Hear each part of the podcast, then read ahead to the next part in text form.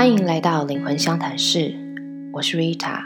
呃，今天呢，我改善了一下录音设备，不晓得还有没有呃，前两集有点听众反映有喷麦的问题。那如果在音质上面有什么建议的话，也欢迎可以私讯我。好，我们现在就来直接进入主题。今天的主题是觉醒路上的一些关卡，这也是我自己本人其实亲身经历过的一些经验，分享给大家。首先，我们来看一下觉醒这件事情啊。觉醒其实是一个过程，而且我们之前讲过，它是一个终其一生的过程。我们都在慢慢的呃觉醒当中，所以它并不是一个好像弹指，然后你就开悟，然后从此就是人生不一样，点石成金这样子。呃，它并不是这样子的。所以，我们永远呢，在这条路上面，可能都会前进后退，前进后退，然后去呃不停的去尝试。所以，这个上上下下的过程呢，都是非常正常的。那终其一生，我们这辈子就是在灵魂想要提升自我的道路上，那我们尝试再往前一步而已。灵魂旅程是非常长的。那这边呢，就我自己的经验，我来分享一下，在这个上上下下的过程当中，嗯，我曾经体验过哪些关卡。第一个关卡呢，是产生分别心，很有趣哦。其实我们在觉醒或者是灵修的道路上，不就是要去除这个分别心吗？可是，当你开始在这个路上的时候，它会有另一种分别心的一个产生。因为一开始呢，你可能是遇到某一件让你心里觉得痛苦的事情，然后开始去接触这一些身心灵的资讯，你会觉得简直打开了一个新世界的大门。然后资讯一进来，好像悟通，明白了很多哲理和智慧。那你会舒服一段时间，接着呢，就会开始对于那些呃还没有接触这些事情的人。或者语言跟你不同的人，或是你觉得他听不懂的人，嗯，我说你觉得是因为可能人家只是用别种方式在学习，那你就会对于这些所谓的俗人产生一个隔阂，就觉得啊，拜托这些麻瓜真是庸俗这样子。呃，有些人呢会开始呢去指点别人的人生，然后开始对于呃别人如果不接受你的建议。然后你就会对这些麻瓜感觉到生气啊、不耐烦啊，觉得我都已经就是用一个比较超然的一个灵性的层次在给你建议了，为什么你还不听呢？这样子，那呃，我觉得返回来是，如果你现在会有这样子的感受啊，可以把眼光拉回来自己的身上。其实这只是把我们原本在俗世的一般的世界里面玩的游戏。好，从学业比较，然后我成绩比你好，然后或是职场啊，我职等比你高，我的社交圈比你高级，或者是呃感情上面这些比较的这些领域，你其实只是换一个主题，换一个领域，名为灵性的领域。但是呢，当你落入这个批判别人，或是把大家的灵性分等级的时候，其实你就又落入了这个游戏当中了。所以这个部分呢，是我自己也体验过，然后觉得需要去呃好好内观的一个部分。然后再来呢，是你可能会开始对通灵的感觉产生一种执着，在觉醒跟灵性修行的路上，你会越来越呃去信赖自己的直觉，因为你的直觉是越来越准确的。然后你会发现说，哎，你有的时候直觉认为这是一件什么事，哎，还真的这样发生了耶。觉得自己好像有一些预知未来的能力，那你也可能开始运用吸引力法则，因为你的能量场变比较饱满了，所以你会成功召唤一些好事。那我自己呢，就召唤过，比方说发票中奖啊，或者是抽到机票啊这种好事。好，那这些事情呢，其实都是给你一些正面的讯息的回馈，就是哦。你可能修行蛮有成果的，阶段性的成果，然后再给你一个正向的回馈。可它只是一个过程当中正向的回馈而已。如果你对于这些东西产生执着的时候，它会有另外一个反作用力，就是你开始困在这样的一个召唤，然后或者是直觉里面，那反而会去降低你的行动力。那再举一个例子是。所谓通灵感觉，也有可能有些人在静心打坐的时候，呃，开始发现，哎，我开始坐进去了，然后产生一些以前没有的体验，比如，当你在很进入状况的时候，你可能会看到光，觉得眼前一亮。那有些人看到图腾，或者是你开始能够去穿越时空，呃，探索你的前世未来，或者你有些人可能会感受到灵魂出体这样子的感受，觉得自己飘起来了。然后有些人呢，可能接通呃观世音菩萨一些你内在的神性。OK，这些体验都非常好。然后也没有所谓要去探讨它是真是假，只要你感觉到舒服，这都是一个正向的回馈。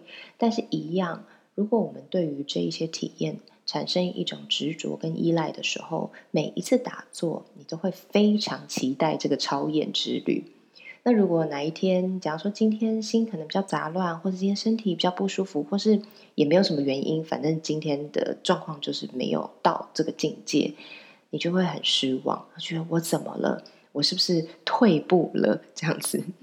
然后，嗯，我自己想分享一个，我去年呃三月的时候，我到台东都兰的一个静心的地方，叫做大地之母。然后这个地方我非常的推荐大家解封之后呢，有机会可以去这边走一趟。大地之母是一个静心的场所。那它是一对夫妻经营的，类似像民宿，但是它就是会有提供静心跟打坐这样子的一些课程。我在静心的时候，主人他叫静音，嗯，他就呃带着我们打坐，然后在那个很棒的大自然的氛围里面，我们听着雨声，然后在那边打坐，我就感觉自己又掉入了另外一个时空，感觉自己又去了一个星际之旅。那打坐了半小时之后，静音就问我们说：“哎，刚刚打坐的体验如何呢？”我就很兴奋跟他分享这些事情。没想到他的反应就是微笑、佛系的，嗯，就带过这样子。那他就提醒我说：“这些事情都很好，但是呢，我到底在当下感觉到什么？”呃，我相信他也是一个已经走过这一遭的人，但是他最后最后的领悟是。当下的那个合一，就是和你当下的状态和身体完全的一个安住的感受，这样就 OK 了。那其他的那些呃星际之旅啊，还是前世之旅啊，还是灵魂出体啊，其实我们不需要去执着那个感觉，有也可以，没有也可以。那这样你就不会去落入一个人性上的挫败感。好因为当你去比较了某些体验，而且你自己去定义那些事情才是好，没有那些体验就是不成功的时候，其实我们又落回小我的一个陷阱里面了。通灵这件事情很有可能会是你在灵性之路、觉醒之路上面越来越增强的一种感受，但是它真的只是一个副作用。再来第三个呢，是对灵性的一些疗法上瘾。因为我们在这一路上面，我们都在疗愈自己，所以会开始接触到很多的疗法。有一些是有具象化工具的，比如说花精啊，比如说音叉啊，比如说颂钵啊。那有些是无形的，比如说灵气。那这些疗法呢，当然都有一定的效果，这个我都亲身试过了，绝对是有感觉的。可是。一样也会造成你的执着和依赖。就算你已经是个治疗师了，都有可能会再落入这样子的一个状况里。像我以前啊，曾经有一段时间非常的依赖花精，然后我就会呃需要呃面对很多事情的时候，我就觉得我不喝花精，我就没有办法开会 这样子的状况。有听说一个呃别人的故事，我没有到那么严重。那这位花精师呢，他是呃任何事情。都看花精，甚至他生病了，可能都不看医生。然后，呃，后来有听说他可能每天早上都需要喝五六支花精，他才有办法起床。这就是一种执着和过度的依赖。其实我们讲过，身心灵三者是平衡的。你生病了，你可以用花精，你可以深呼吸打坐，但是你可能也需要看医生，去多管齐下的去为自己的呃身体去。呃，服务去好好照顾它。那另外呢，像一些无形的疗法，我们也有可能会对它上瘾。比如说，呃，像我自己在带催眠或者是智商的时候，呃，我们可能会去运用一些想象力，然后让你去把，比方说你的恐惧啊，你的一些枷锁啊，去具象化，然后在这个你的意识里面将这些练习去丢掉，这些都是 OK，而且对于短期的过关是有一个关键性的帮助，但并不是你只要做这件事情，好，也不是不这样就不行，你最终会发现还是要回到日常的实修里面。说到回到日常的实修，大家必须记住，我们来到地球不是为了来体验灵魂出体或者是通灵哦。如果是这样的话，我们根本就不用在这个肉身里啊。